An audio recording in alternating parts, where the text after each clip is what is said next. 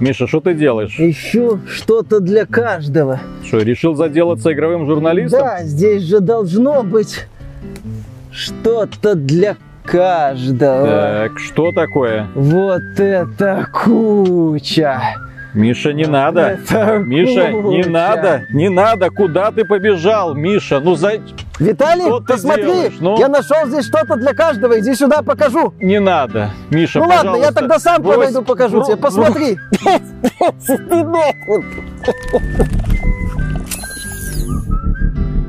Приветствую вас, дорогие друзья. Большое спасибо, что подключились. И это обзор игры под названием Deadly Premonition 2. A blessing in disguise. Ой-ой-ой. И дело в том, что эту игру Миша очень сильно ждал. И почему он ее ждал, стоит э, сделать небольшое вступление, отступление, да? Это продолжение очень э, нишевого и популярного в узких кругах триллера Deadly Premonition, который был эксклюзивом платформы Xbox 360, вышел в Steam, есть, можно поиграть. PS3 есть. Да, есть на PS3. То есть можно пройти, поиграть, посмотреть. Игра с ужасной графикой, убогой анимацией, с дурацкими боевыми сценами. Отстойной механикой в Отстойной в целом, да, игровой механикой, но при этом офигенной атмосферой и очень приятным сюжетом, чем она в свое время и брала. Это был мистический, классный такой, нишевый, но все-таки интересный триллер.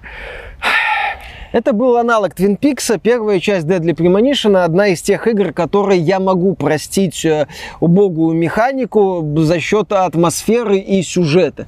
Э, Свери 65 Хидетака Суэхира, он э, умел сочетать и неплохо там сочетал такой вот глупости, абсурдный юмор с очень э, крутой мрачностью, жестокостью. По сути, для меня Deadly Premonition стал великолепной игровой версией Twin Peaks с явным привкусом Silent Hill. С учетом того, что в тот период Silent Hill э, ковылял, где-то там уже, по-моему, им занимались западные студии. А сейчас-то он живет, Ну, живет сейчас он живее Да, всех да, живых, да. но там он э, уже, э, от него уже пованивало, на мой взгляд, основательно. Deadly Premonition меня вот именно этим зацепил. Атмосферой, персонажами, атмосферой расследования, мистикой, классным вот этим всем. Атмосферой захолустного города, где главный герой, который со своим внутренним другом Заком общался, классно. Вот эта повествовательная часть там была крутой. Все остальное было отвратительным. И это одна из очень немногих игр, которые я готов был простить плохую механику ради атмосферы и сюжета. И когда компания Nintendo в рамках одного из э, своих выпусков Nintendo Direct анонсировала вторую часть, я, как и многие фанаты первой части, был приятно воодушевлен. Типа, о, не- неожиданно разработчикам и э, Swery 65 вернулся к разработке игры. Ну, Хидетака Суихира, это его ник, так сказать, э, Swery 65. Он вернулся к разработке этой игры, и ему дали уникальный по современным меркам, по меркам игровой индустрии шанс. Ему дали возможность сделать продолжение коммерчески провальной игры без необходимости обращаться на Kickstarter, фиг и так далее. Он мог просто взять и сделать продолжение. И он взял, и он и его команда, естественно, и так жидко обосрались что я не знаю как. Я когда играл, я просто обалдевал. Это одна из тех игр, когда ты просто смотришь и ты думаешь, как? Как вы могли так? Это что за потоки нечистот вы на меня выливаете? Не так давно, в прошлом году, мы столкнулись с похожим предметом. Вышла игра под названием Shenmue 3. Тоже ожидание, тоже возвращение легендарного геймдизайнера, легендарная серия, тоже у которой очень небольшенькая армия, как в итоге оказалось, но все же поклонников, которые жаждали увидеть продолжение. И там товарищ тоже ничего не смог сделать, ничего, просто возня на ровном месте с очень вяленькой подачей сюжета, которая, как обычно, блин, ничем не заканчивается. Ищите меня в четвертой части. Тут есть одно. Но, но, но, он сделал ровно ту игру, которую от него просили фанаты. Ровно тот же самый Шенби. Ровно то же самое. Да, нам это очень сильно не понравилось, потому что все устарело, все было уже максимально так вот деревянное. Дешево да. и так далее. Но это был Шенби. Один в один. Продолжение. Здесь Здесь еще есть совсем не так. два даже но. Во-первых, э, собственно, этот Ю Судзуки, создатель Шенми, после второй Шенми занимался какими-то проектами где-то на задворках и в целом, судя по всему, потерялся в этой игровой индустрии. Ну и делал тоже Шенми по лекалам 20-летней давности, причем многие вещи он даже ухудшить умудрился. А, ну, не развить, а именно оставить, и что сейчас это выглядело убого и еще Вы хуже, не видели чем- этого да. китайца? Да, Вы да, не да, вы видели не видели этого китайца? Вы не видели этого А вот китайца? этого, вы не видели Да. вот этого Ходим китайца? по Китаю. Вы не видели этого китайца? А вот этого китайца, а вот этого китайца, а вот этого китайца. Я ищу китайцев. Я фанат покемонов, я собираю китайцев. Вот, если вы понимаете, а, ну, про китайцев так можно шутить нормально, они не темнокожие. Вот, и вот а, а Хидетака Суихиро, он после Deadly Premonition показал, что в принципе он может идти в правильном направлении по своим меркам. Он при поддержке Microsoft выпускал проект D4 Dark Dreams Don't Die. Да, эта игра изначально разрабатывалась под Kinect, что объясняет упрощение механики, но это была максимально, максимальная дурь как если бы японская дурь сожрала бы японскую дурь, выкакала бы, вот результат это вот был D4. А, мне это больше понравилось, чем не понравилось, но это был именно сюжетный проект. Наглухо отбитый, наглухо такой сюрреалистический, настолько, настолько, насколько это возможно, но это был неплохой сюжетный проект. То есть я когда посмотрел D4, думаю, о, Свери, так ты правильно сделал, что вырезал всю эту хрень из Deadly Premonition и, по сути, просто начал скармливать мне дичь, которая мне больше нравится, чем не нравится. Окей. Далее он выпустил игру The Missing, э, как там... Джей Макфилд and the Island of Memories. Да, такой в целом... Ах, ох уж эта тяга японцев к замысловатым названиям. Да, Мать их не так. самый плохой платформер головоломку, с, э, если верить некоторым отзывам, не кислой такой повесточкой. Ну ладно. Окей, то есть я, в принципе, видел, что Свери Что-то Пон- делает. понимает, он понимает, куда он должен двигаться, он понимает, что если у него нет денег, то можно работать попроще. То есть, как бы, я видел, что он, в общем-то, развивается, как разработчик. И тут Deadly Premonition 2. Это... Ну, наверное, я скажу, что в этой игре все-таки что-то есть для каждого. Да. Дело в том, что здесь вначале нас э, заманивают тем, что герой снова расследует Фрэнсис Йорк Морган, протагонист первой части.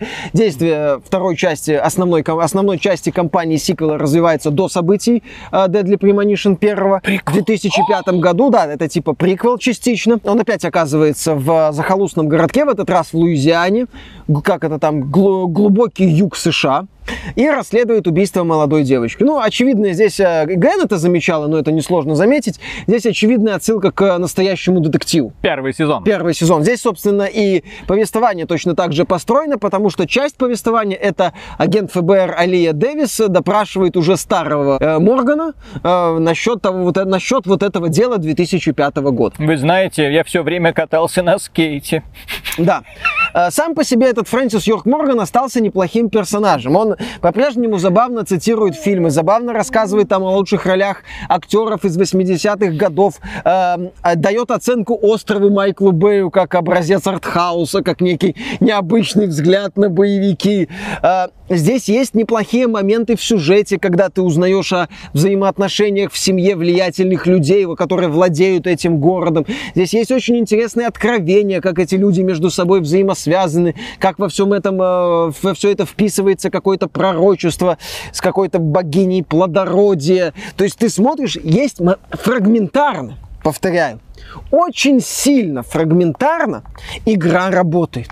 Вот, ну, ну, ну, тут, тут иногда вот это вот в огромной вот этой вот куче того, что Свери и его команда произвели, да, да, да, да, да. Если присмотреться, если раскопаться, если с ног до головы все этим обмазаться, да, да, да, да, да, ты, возможно, найдешь там пару таких вот э, ярких моментиков. И, в принципе, даже как если бы это была игра в формате Dark Dreams Don't Die, чисто сюжетное приключение с набором простеньких мини-игр, я бы сказал, и стоила бы она, конечно, не 3800, эта игра стоит 3000, это мы к этому еще вернемся. Эта игра стоит 3000, сука, 800 рублей. А! В eShop. А, да. Тут дети гуляют. Дети гуляют, да-да-да. То есть она стоит вот столько денег. Если бы она стоила где-нибудь раза в два дороже, дешевле, да, дешевле, извините, э, это я сейчас повестку крупных издателей отрабатываю, мне там занесли, не суть. Так вот, а если бы она стоила дешевле, ну, 1600 где-нибудь, я бы сказал, и была чисто сюжетным приключением, я бы сказал, ну, вы знаете, в ней есть чуть-чуть духа вот этой придури Свери, в ней есть немножко странных моментов, в ней есть неплохие взаимоотношения между этой Алией Дэвис и ее напарником, в ней есть забавный момент, когда пицца, любовь к пицце становится ключевым моментом такого откровения сюжетного. То есть Свери умеет в придурочность такую в, в хорошем смысле. Я бы сказал, вот если бы была, допустим, цена там чуть больше тысячи рублей, если бы это было чисто сюжетное приключение с мини-играми, несколькими мини-играми, я бы, выдохнув, возможно, бы посоветовал ждать распродажи, то есть еще дешевле сказал, ну, в принципе, можно. Но это полная херня.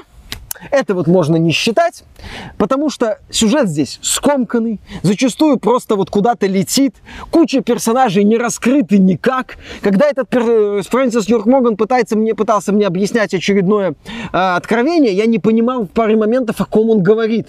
Я вынужден был ставить на паузу, вспоминать, про кого он говорит, и ага, вот этот персонаж с этим, потому что здесь персонажи отстойно раскрыты. Хорошо еще, что я запомнил местного полицейского. Он в э, речь вставляет эффектные фразы из э, трейлера, ну, по стиле трейлеров старых фильмов. Это как вообще можно делать? Ну, понятно, здесь отстойная подача. Ух, отстойная подача. Здесь, ладно, у вас мало денег. Ну, в современной игровой индустрии инди-разработчики давно уже поняли. Стилистика, рисовочка, что-нибудь такое, там, как в Макс Пейне, например, подачу можно сделать. В формате каких-нибудь забавных интерактивных вставочек. Нет. Здесь убогие модели, медленно двигаются, и говорят, и это все медленно облетает камера. А поскольку у разработчиков руки росли, судя по всему, из, не, точно не из плечей, а, знаешь, вот в старых играх, когда э, консоль не могла много данных загрузить, mm-hmm. у тебя показывали вроде бы одну сцену, но там были темные черные экраны, подгрузка. Здесь такое есть. А, ну, понятное дело, актерская игра это то еще испытание для ушей. А, то есть подача примитивна. Но это можно было, я же говорю, если бы это был просто линейный проектик, это еще можно было бы списать типа под старину, типа под это, бла-бла-бла, под первую часть. Главное. То есть сюжет местами неплохой, но э, затянут. Что же не так? Криво сделан. Давай, давай, интрига, интрига. И какая опа, интрига? В этой ну. игре игра есть. Вот что с ней не так. Это зачем-то разработчики опять начали делать открытый мир. Они опять начали делать квесты, ну, задания. Они начали делать игру, собственно. И это такой просер ресурсов. Как бы, как бы Здесь же, поскольку мы типа э, настоящий детектив косплеем, но здесь очевидная мистика в игре. Здесь главный двигатель сюжета – это вот этот Йорк Морган общается с Оракулом, такой темнокожий загадочный мужчина, который загадками говорит ему, куда идти. Ну, загадки это очевидная мини-игра, в которой ты тут же разбираешься. То есть, по сути, он тебе просто говорит, куда идти. Если брать этого оракула, то главный герой это чмошник ни на что не способный, не, не делающий никаких выводов практически. Ну, делающий, но не значи, частично. Основной двигатель сюжета это вот эти вот указания оракул. И на мой взгляд, вот это дебильное сочетание э, пародии на настоящий, настоящий детектив и э, мистики, она не работает. Вот почему работала мистика в оригинале? Первой части, потому что это был Twin Peaks. Классно, для меня, собственно, это ближайший аналог Deadly Premonition. И вот эта вот дурь мистическая, она классно вписывалась. Когда пытаются насадить на мистику очевидно, ну, э, как э, первоисточник настоящий детектив, ты смотришь на это, ну, думаешь, ну, ребята, вы просто коряво сшиваете несколько идей, которые у вас были, вы все равно толком не смогли это раскрыть. Урод. Да, то есть, ладно. Игра. Пример. Глава Главный герой в рамках расследования приходит к священнику. Священник говорит, лорд голодает, принеси мне три вещи. Там э, бобы с рисом в закусочной, э, консервированный шпинат и что-то еще. Третью вещь ты находишь без проблем. Приходишь в место, где продается консервированный шпинат, типа тебе говорят, он в одном из торговых автоматов. По всему городу разбросан торговый автомат. Ты в каком? Отлично. Я, главный герой здесь перемещается по городу на скейте, на машин скейте. нету, да, на скейте. Я, говорю, не просто так я сказал, ну вы знаете, я катался на скейте. Да, да, да, да, да. Собирал монетки. He was a skater boy. She said, see you later, boy. И так далее.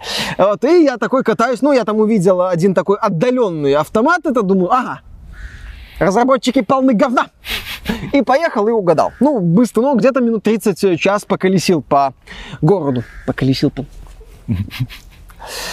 Далее, ты возвращаешься к этому свипадре. Он тебе говорит, еще три почтовых квеста. Еще вот я говорил про рис и про вот это вот блюдо. Я прихожу в закусочную, мне говорят, милок, только в понедельник подаем. Там же цикл ежедневный. Многие заведения открываются только в определенные часы. В некоторых локациях ты должен быть в определенное время. И вот мне говорят, что извини, мы это блюдо подаем в понедельник. Что делать? Правильно, я иду в отель, у меня есть там денег у главного героя, и я просто до понедельника сплю, сплю, сплю, сплю, сплю. А потом просыпаюсь в понедельник, ем и еду вот в эту вот закусочную, чтобы забрать... Э, это еще одна глава. Герой подъезжает, э, едет э, навстречу к одному важному персонажу, видит, что чтобы поехать, проехать к нему, надо прыгнуть на скейте на трамплине. Он подъезжает к скейту на трам, к трамплину, скейт ломается. Он такой, ой, блин, что ж делать? Медленно бежим к человеку, спрашиваем, что делать со скейтом. Они говорят, слушай, там есть мастер по ремонту скейтов, девчонкам. Ты к ней приходишь, говоришь, отремонтируй мне скейт. Она говорит, отлично, я тебе отремонтировала скейт.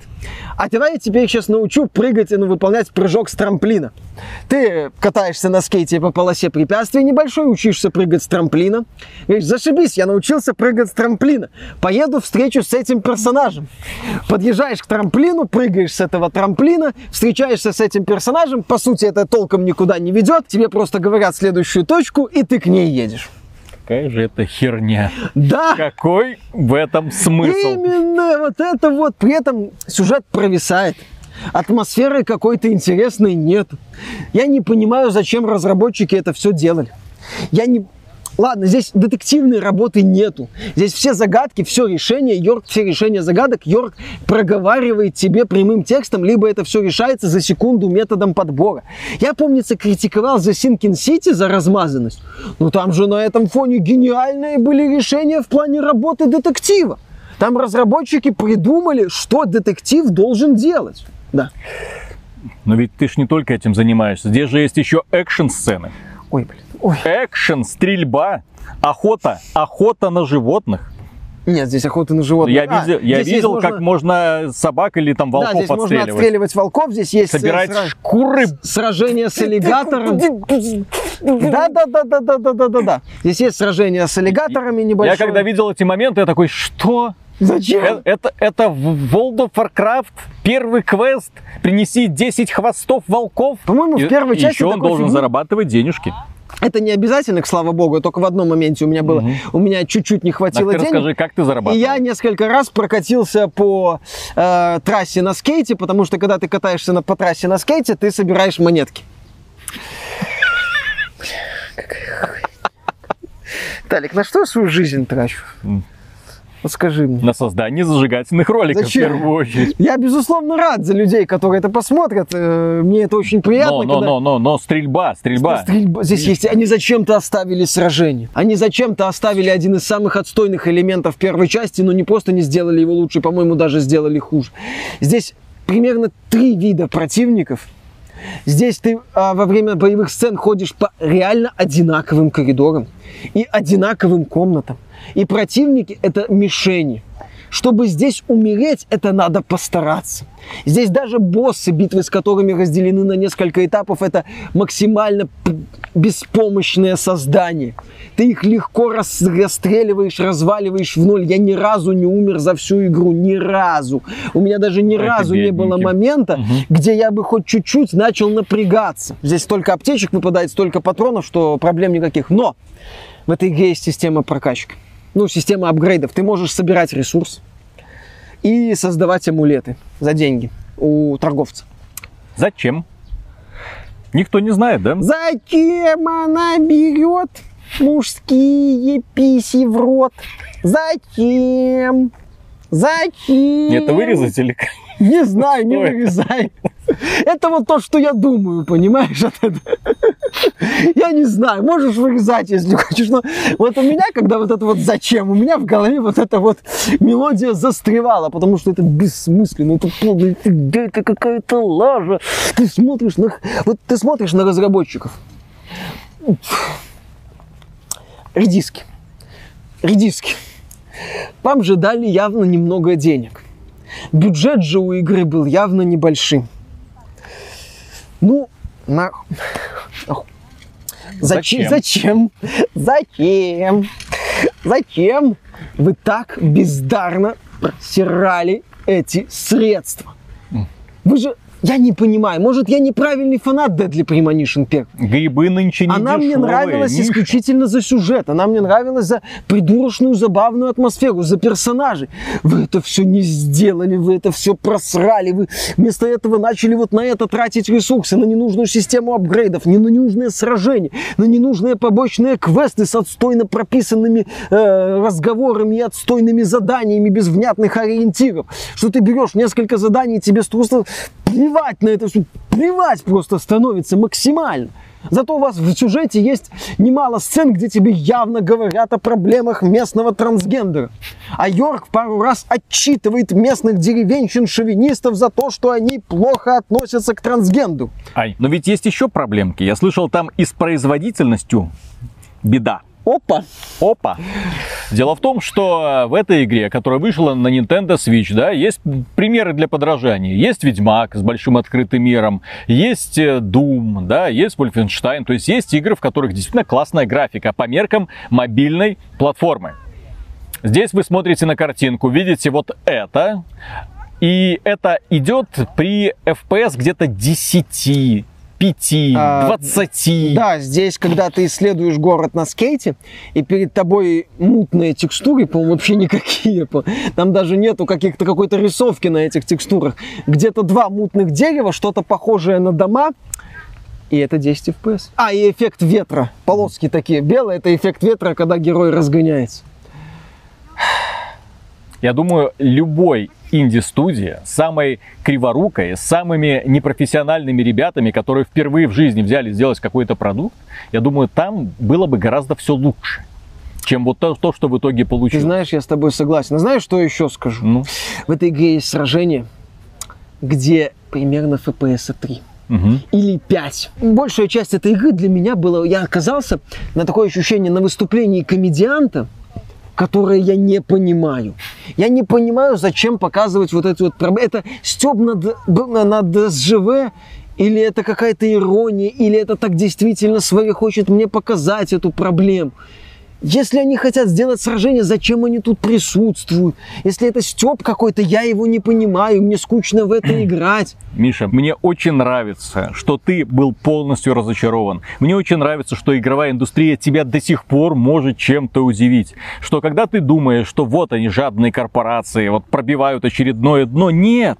Всегда найдется кто-то, который возьмет бюджет под предлогом сделать эксклюзив по более-менее популярному или пользующимся успехом определенным, Фан-базы. да, у фан-базы бренду и выстрит вот эту вот кучу. Никто в здравом уме, посмотрев на оценки или на обзоры этой игры, э, ее не купит, да? Но фишка в том, что журналисты, которые делали, и ревьюверы, которые делали обзоры на эту игру, они же это проходили. Они ж в это играли. Это, по сути, вся аудитория этой игры. То есть людям, которым платят за то, что они проходят игры, за то, что они делают свои обзоры, их колбасило просто. Может быть, это просто ненависть. Это, знаешь, вот именно попытка Тролль-игра? потроллить игровых журналистов, э, донести до них такие муки душевные в первую очередь, чтобы они разочаровались в профессии и ушли нахрен, э, побоявшись, что еще раз к ним на обзор попадет вот подобный Не продукт. дождетесь. Мгм. То есть у меня такое ощущение, что это же, ну, люди, которые в Nintendo. Первый вопрос, да? э, Контроль качества. да, как? Это эксклюзив. Вы выпускаете эту игру на своей платформе. Э, производительность сразу видно, ну и это неприемлемо. Как? Ну вот так вот. Решили, сделали, выпустили. Э, этот геймплей. Как? Ну вот так вот решили, сделали и выпустили. При том, что игры от самой Nintendo классные. Вот это внезапно, вот такое барахло получается, и которое людям впаривают не задешево. Это не бюджетный продукт. 3800 рублей Да. Nintendo eShop. Если финализировать, то все очень просто. Если мы даже, если мы отбросим в сторону оптимизацию, которую разработчики засунули глубоко в известное Я место. думаю, финализировать это уже было понятно, что за игра с самого начала, Да. вступления, ну, да? я просто вот хочу... Если именно просто как ты мог, Да, как ты такой мог? разработчик, такие были ожидания, боже мой. Не было ожиданий. Блин, Deadly Premonition, первая часть, была куском говна с технической точки зрения, с точки зрения геймплея. Какой-то сюжетец там был. Э, это Dark Dreams Don't Die тоже был куском говна, за исключением шизофреничного бреда, который на тебя выливался. Этот разработчик, я вообще не понимаю, откуда у него хоть какой-нибудь был в свое время статус такого человека, уважаемого в игровой индустрии. Ни один из его проектов не был с каким-нибудь запоминающимся хитом. Deadly Premonition вот вытягивался за счет, возможно, он был там соавтором, а не исключительным автором. Нет, одним из ведущих одним, одним- нет, так вот Ну, да. команда у него другая была. Он там был в Access Games, сейчас это делало Ну видишь, а талант-то не пропьешь. Ага. Талант, как оказалось, Да, не да, да, пропьешь. да, да. Что Обосрался там, что 10 здесь. лет назад да. обосрался, сейчас еще житче, еще Поэтому извините, сильнее. то есть Поэтому, э, да, верить в таких разработчиков я не знаю. Я не ожидал, честно говоря, что игра будет настолько плоха по всем фронтам, внезапно. Да. И что тебе придется буквально выискивать. Вот этот персонаж прикольные цитаты иногда бросает. Здесь у нас вроде бы интересная иногда история там разворачивается, а все, что остальное, это вот, да, беготня на скейте, точнее езда на скейте. И просмотр долгих загрузок. Да, и просмотра отвратительной оптимизации в том числе. Да, Ну, финализируй это. все. Что, все? Все, Все? Шит? Слава Да, богу. Шит. Даже, даже если а, забросить оптимизацию, игра посредственно до нельзя. Ни за эти деньги, ни сейчас это мучение, это отстой, это ужас. И я не понимаю, как можно было вот так вот распорядиться бюджетом, который Nintendo выделила на создание этого эксклюзива. В здравом уме, ни- я говорю, повторю, ни одна инди-команда, если бы она взяла в руки какой-нибудь движок Unity, ей сказали, ну сделайте там мистический триллер, они бы сделали. Но инди-разработчики делают такие игры типа Layers of Fear, да? Внезапно берут Да. и делают. И получается красиво. От Получается обсервер, да. Получаются нормальные э, триллеры, нормальные хорроры, интригующие, да, там не затянутые, не растянутые во времени в пространстве, Часов на 15. но они стоят, блин, не 3 800.